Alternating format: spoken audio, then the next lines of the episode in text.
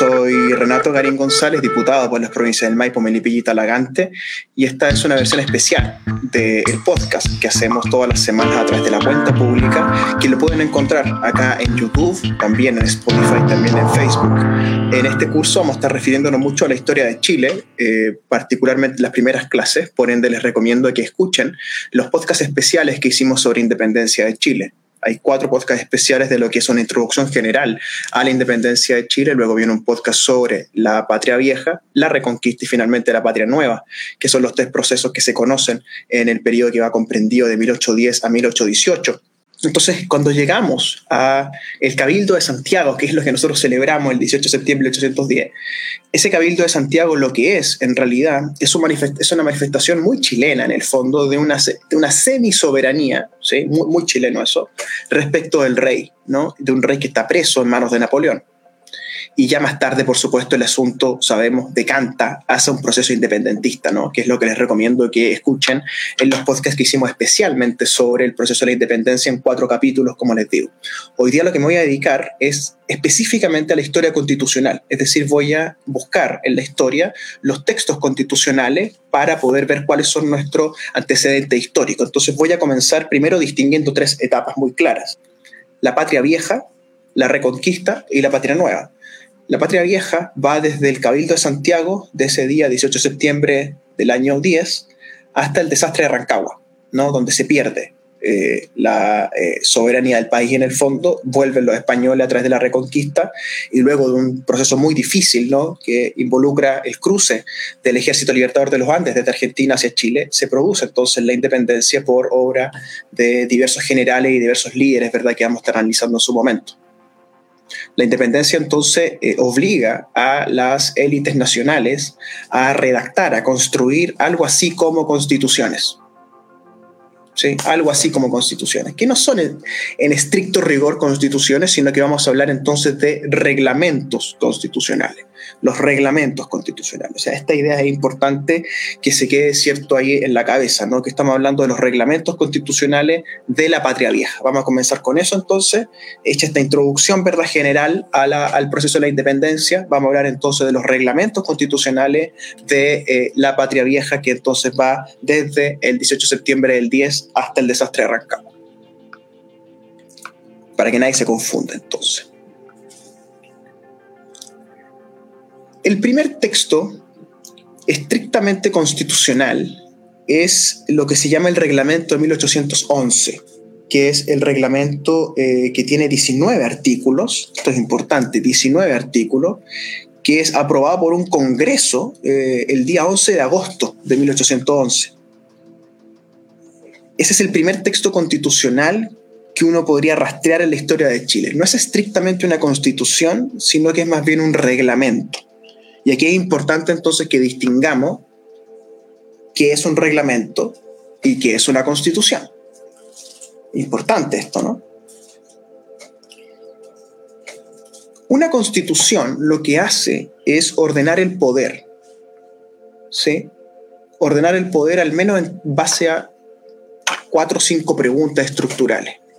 La primera pregunta es la forma del gobierno, la segunda pregunta es la forma del Estado, la tercera pregunta es la forma de la nación, la cuarta pregunta son los derechos que se le aseguran a los ciudadanos respecto del Estado.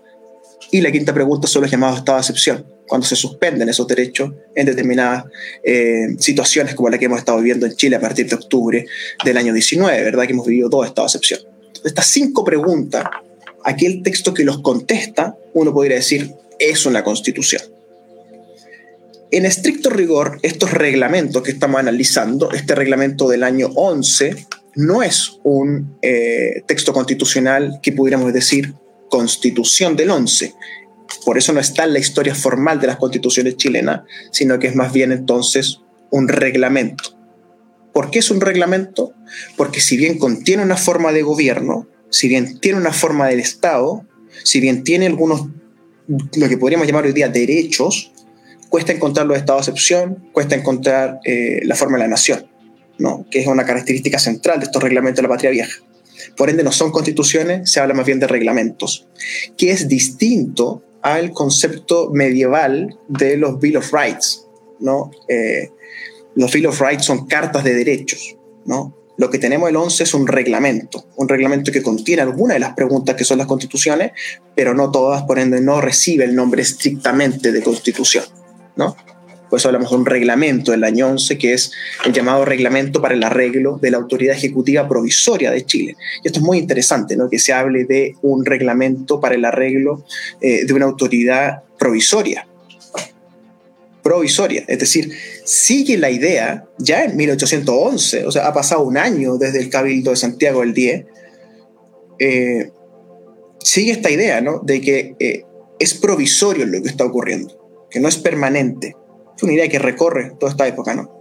Este reglamento de 1811 tiene eh, una corta vida, una vida muy cortita, porque eh, acaece el, el, llamado golpe de Estado de José Miguel Carrera, ¿no? que es el 15 de noviembre del año 1811, tres, cuatro meses después de que había entrado en vigencia este reglamento. Es decir, fue tres, cuatro meses lo que duró cuando eh, José Miguel Carrera se toma el poder, ¿verdad? Eh, junto con eh, un pequeño ejército, ¿no? José Miguel Carrera, este personaje no tan importante de la historia de Chile, José Miguel Carrera viene del monte, ¿no? Lo que hoy día es la zona de, de, Peñaflor, Mayoco, ¿cierto? Padre Hurtado, por ahí están las tierras de Carrera, una extensión de tierra muy importante. Lo que hoy el Camino a Milipilla, ¿verdad? Todas esas zonas de los Carrera. Carrera es el, el, el, hombre que guía los primeros años, ¿verdad? Eh, muy imitador, en el fondo lo vemos ahora claramente, de Napoleón, ¿sí? Eh, esta idea napoleónica, ¿verdad? Es de ser una especie de monarca en los países, ¿no? Y Carrera, recordemos, da dos intentos de golpe de Estado y el segundo eh, ya se toma el poder definitivamente, ¿cierto? Y ya a partir de noviembre del año 11 se convierte en el protagonista central de la vía política de la naciente república, ¿no? De la, de la todavía colonia a medias, ¿verdad? Que tenía esta, este reglamento provisorio para el arreglo de de, la autoridad. Hablemos un poquito de José Miguel Carrera. José Miguel Carrera, sabemos, es miembro de una familia eh, bastante connotada. Esta zona son hacendados de, eh, la, de la zona de, de la región metropolitana, ¿verdad? Diversas tierras, como le he relatado. Su hermana quien es Javiera, es quien diseña la primera bandera nacional. Eh, otro de sus hermanos también participa en el proceso, eh, que es, de hecho, eh, ese hermano es fusilado en Mendoza, ¿verdad? Luego, en el Ojignato, ¿verdad? Luego, de años más tarde, más o menos. por ende, una familia muy influyente, ¿no? Una familia muy influyente que a, través de José Miguel se toma el poder, ¿no? José Miguel Carrera perpetra lo que para la época podría ser llamado un golpe de Estado, ¿no? ocurre lo mismo que con la dictadura de O'Higgins, ¿no? cuando se dice, ¿fue José Miguel Carrera un golpista?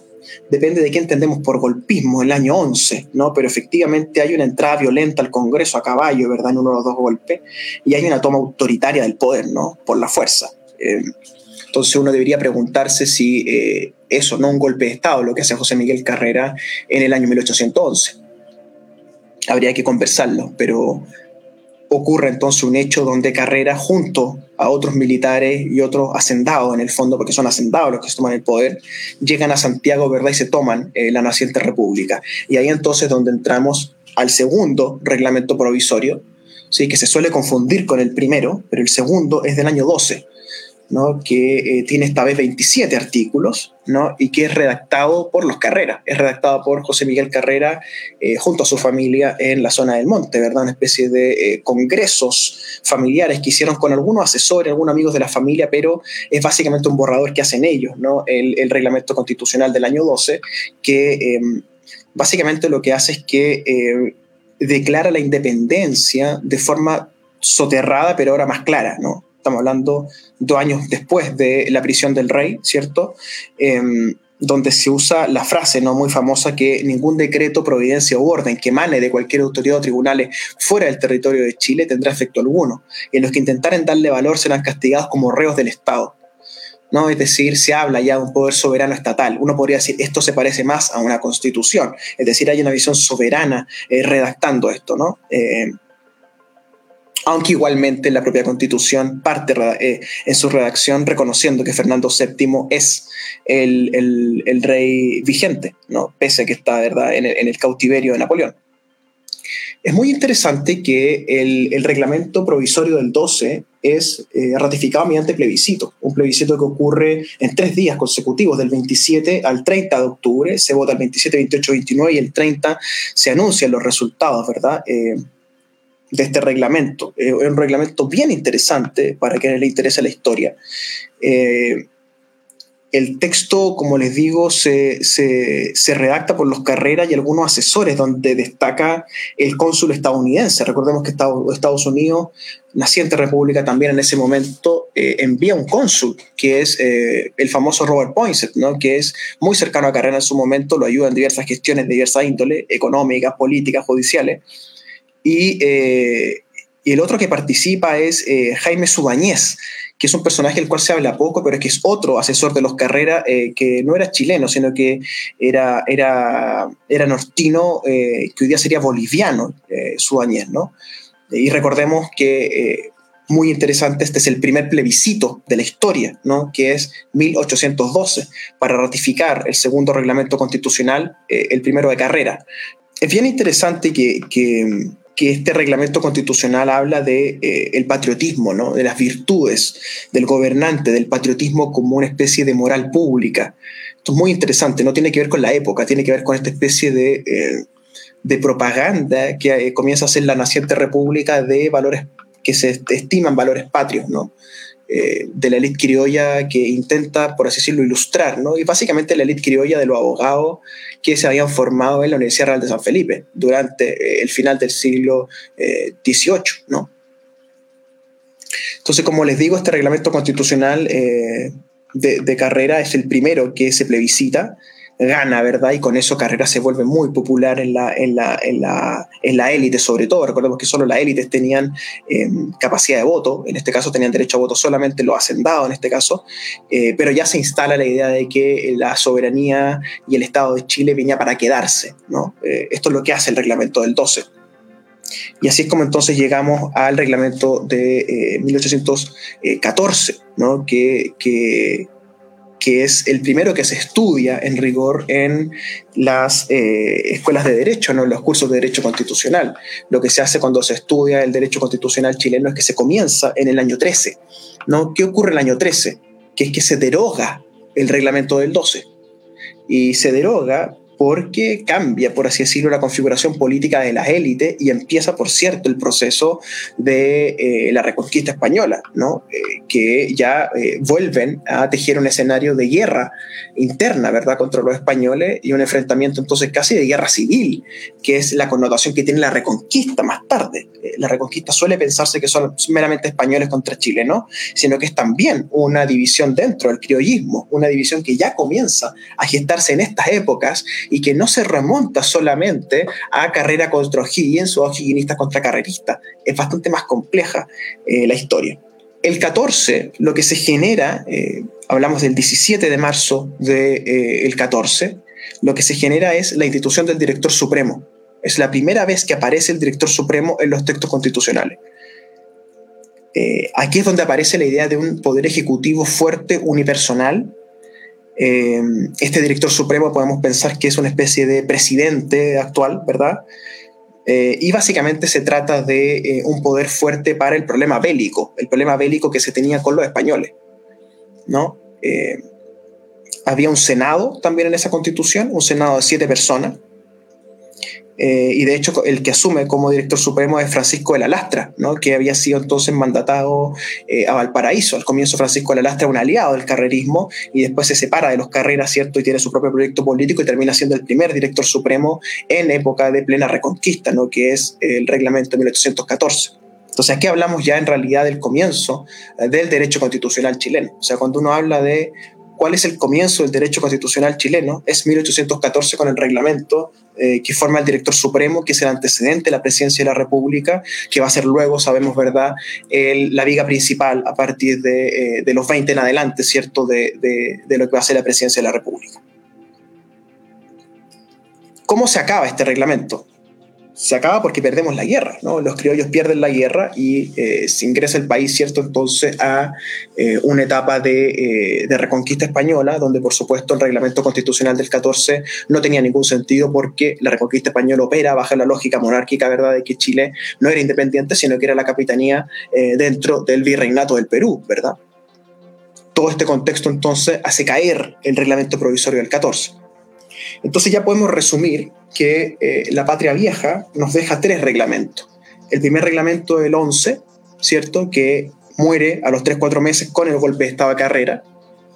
Carrera redacta entonces el, el del 12, que luego muere con eh, la declaración de guerra, básicamente en la Reconquista, donde se nombra el director supremo Francisco de la Lastra, con el reglamento del 14. Y el reglamento del 14 es el último texto constitucional o constituyente de eh, la época de la Patria Vieja y pasamos entonces a la Reconquista española, donde por supuesto no hay texto constitucional, sino que hay poder monárquico.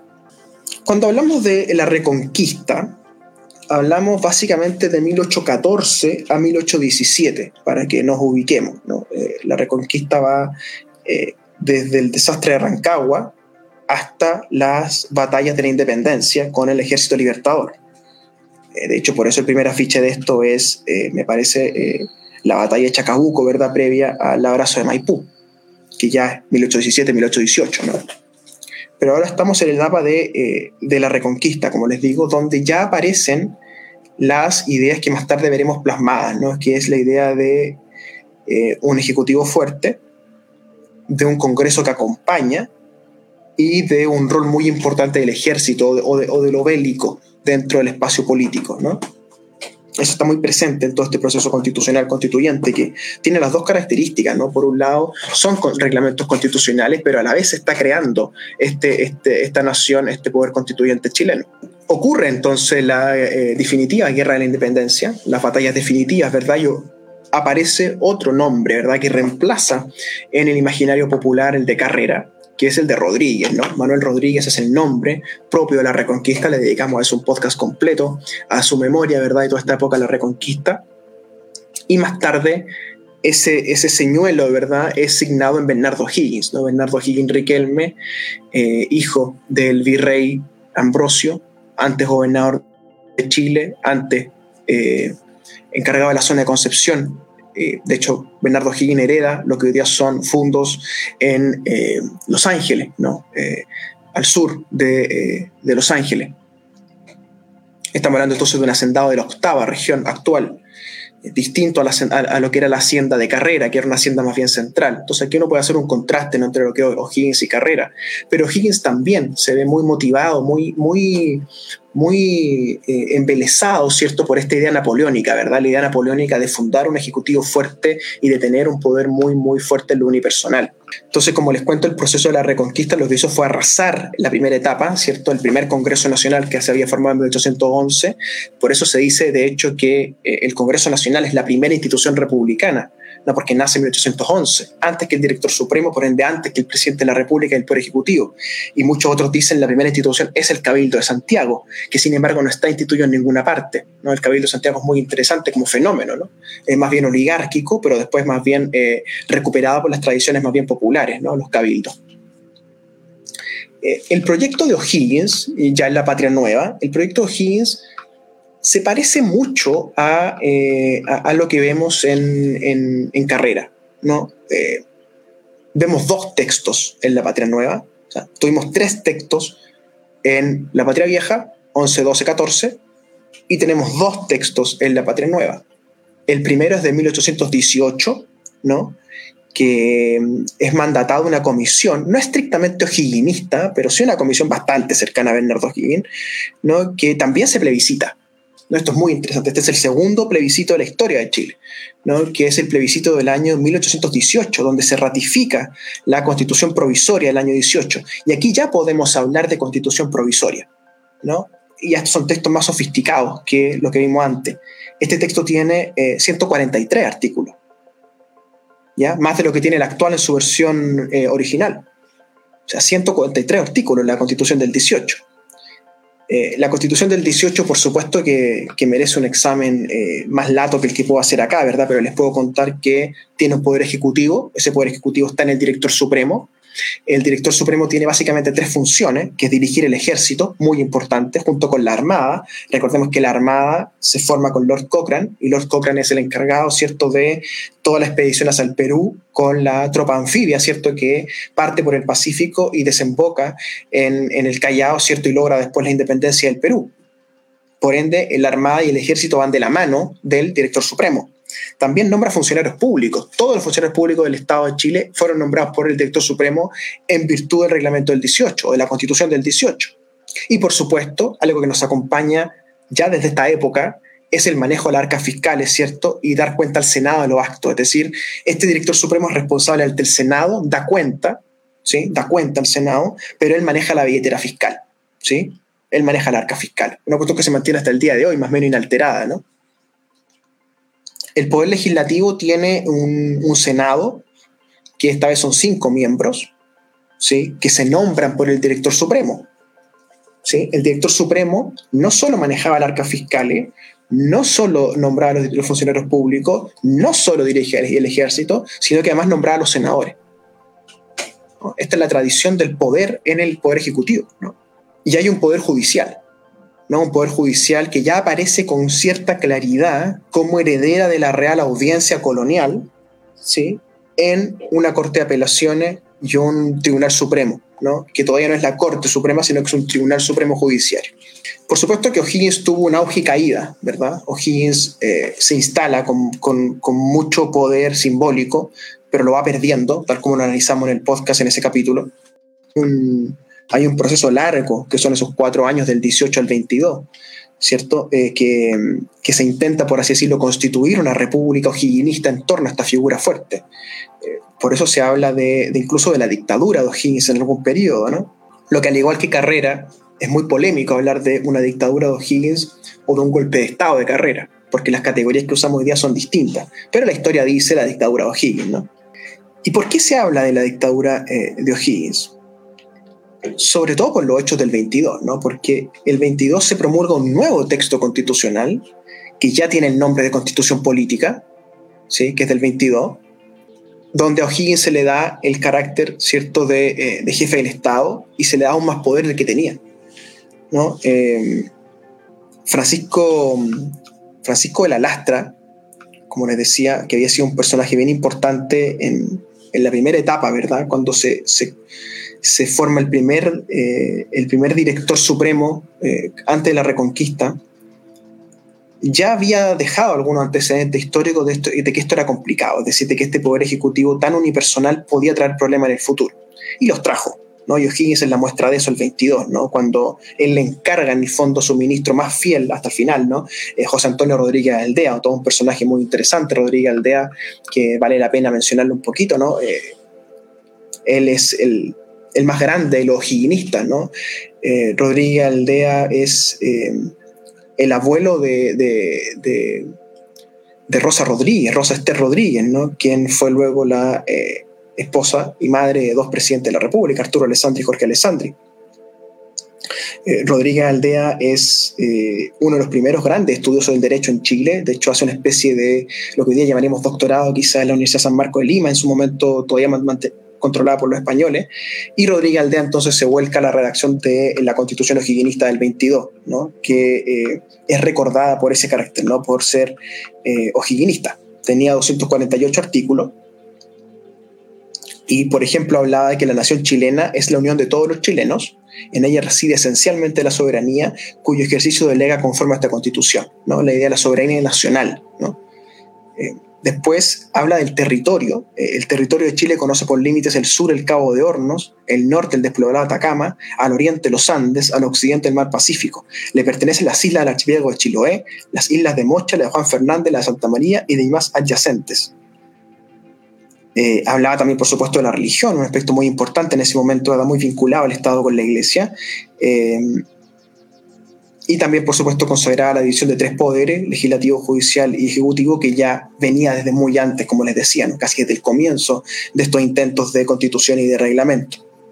Para O'Higgins, Rodríguez Aldea dibuja un periodo de seis años de director supremo, lo que llamar el presidente, más la posibilidad de elegirse por otros cuatro años más, no estando la idea de darle una década de poder a O'Higgins, eh, cuestión que por supuesto no logra, ¿verdad? Eh, Aquí viene entonces el enfrentamiento ¿no? entre O'Higgins y las clases dirigentes que lo hace dimitir. O'Higgins finalmente en enero del 23. Y de hecho el, último ministro que, que, que, le renuncia a O'Higgins es Rodríguez Aldea. ¿no? Entonces un poco la constitución del 22 eh, es un fracaso. ¿no? Eh, eh, dura 6-7 meses en el fondo, está muy manchada, ¿verdad?, por el intento de concentrar el poder en O'Higgins. Entonces, más bien el texto de la Patria Nueva que deberíamos quedarnos el del 18, que es bastante parecido a este, pero que sin embargo tiene algunas cositas ahí distintas, ¿no?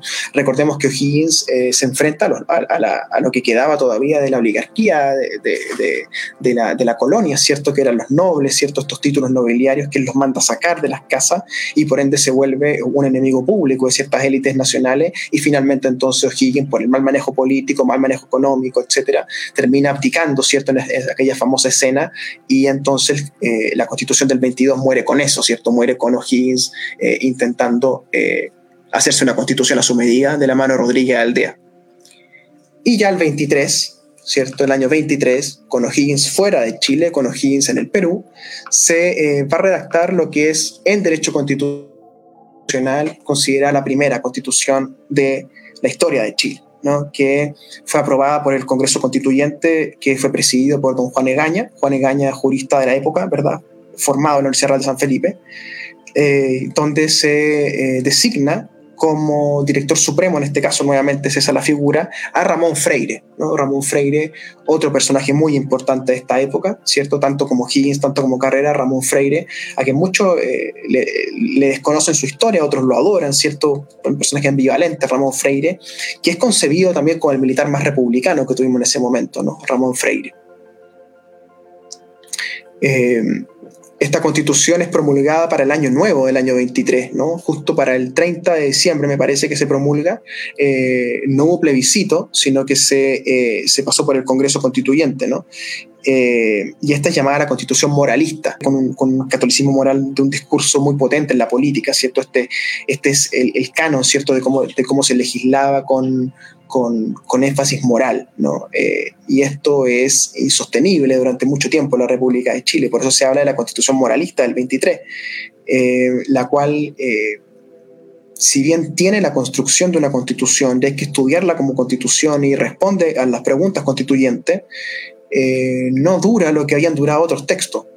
¿no? Ya el año 24 se declara que el término que se utiliza es insubsistente, que era un término que se utilizaba en la colonia, ¿no? es decir, ya no subsiste la constitución del 24 y ya el 25 teníamos los llamados ensayos federales de José Miguel Infante, es decir, la constitución moralista del 23 es, un acto fallido también, igual que la del 22, pese a que el 23 se hace un poco mejor con un Congreso Constituyente, con don Juan Egaña redactando, ¿verdad? Pero la llamada constitución moralista es... Eh, de muy corta vida, ¿cierto? Es una constitución que dura muy poquito. Entonces, resumamos un poco. Eh, la patria vieja nos deja tres reglamentos, el 11, el 12 y el 14. Ya el 14 tenemos la figura del director supremo, ya el 11 estaba la figura del Congreso Nacional, dos figuras que van a caminar de la mano, ¿cierto? El Congreso Nacional hasta el día de hoy, el director supremo hoy día el Poder Ejecutivo, ¿cierto? El presidente de la República. Más tarde viene la Reconquista. Ya en la patria nueva el ojiguinismo tiene dos constituciones, la del 18 que dura cuatro años, la del 22 que se llama la dictadura de O'Higgins, ¿cierto? Con Rodríguez Aldea como redactor, dura muy poquito hasta que abdica O'Higgins, ¿cierto? Junto con, con todos los higuinismos se van del poder, él se exilia en el Perú, viene el Congreso Constituyente presidido por Juan Egaña, se redacta la Constitución Moralista del 23 y esta es declarada insubsistente rápidamente porque no tiene aplicación práctica, porque está demasiado pegada a una moral de otra época, ya, ya para 1820, y, por ende eh, se genera un vacío constitucional, por así decirlo, hacia el 24. Eh, todo esto en, torno a la figura de Ramón Freire, ¿verdad? Que el protagonista de la época, tal como lo fue Higgins en la Patria eh, Nueva, tal como lo fue eh, Manuel Rodríguez en la Reconquista, tal como lo fue Carrera hacia la Patria Vieja. Freire, entonces, en esta época, en la redacción de la Constitución de, eh, el, 23 en adelante, que es el nombre de director supremo, aparece como el protagonista. Y por supuesto vienen luego los ensayos constitucionales federales de José Miguel Infante que ocurren del 25 en adelante. Pero eso por supuesto será materia de otro capítulo. Saludar especialmente a quienes me siguen a través de las radios locales. Primero que nada, a la radio Ignacio Serrano en toda la provincia de Melipilla, María Pinto, San Pedro, Alhué, toda la zona rural, Boyenar, Codigua, Poangue, sectores de Curacaví también, la radio Ignacio Serrano 540M, la más tradicional del dial. Nos escuchamos ahí todos los domingos, a todos los domingos por Radio Ignacio Serrano. Y en la provincia de Talagante, la radio Contacto. Todos los miércoles nos escuchamos en la más tradicional de todo el mundo en la provincia de Talagante. Así que un gran abrazo a quienes me escuchan por esas radios y seguimos haciendo juntos la cuenta pública.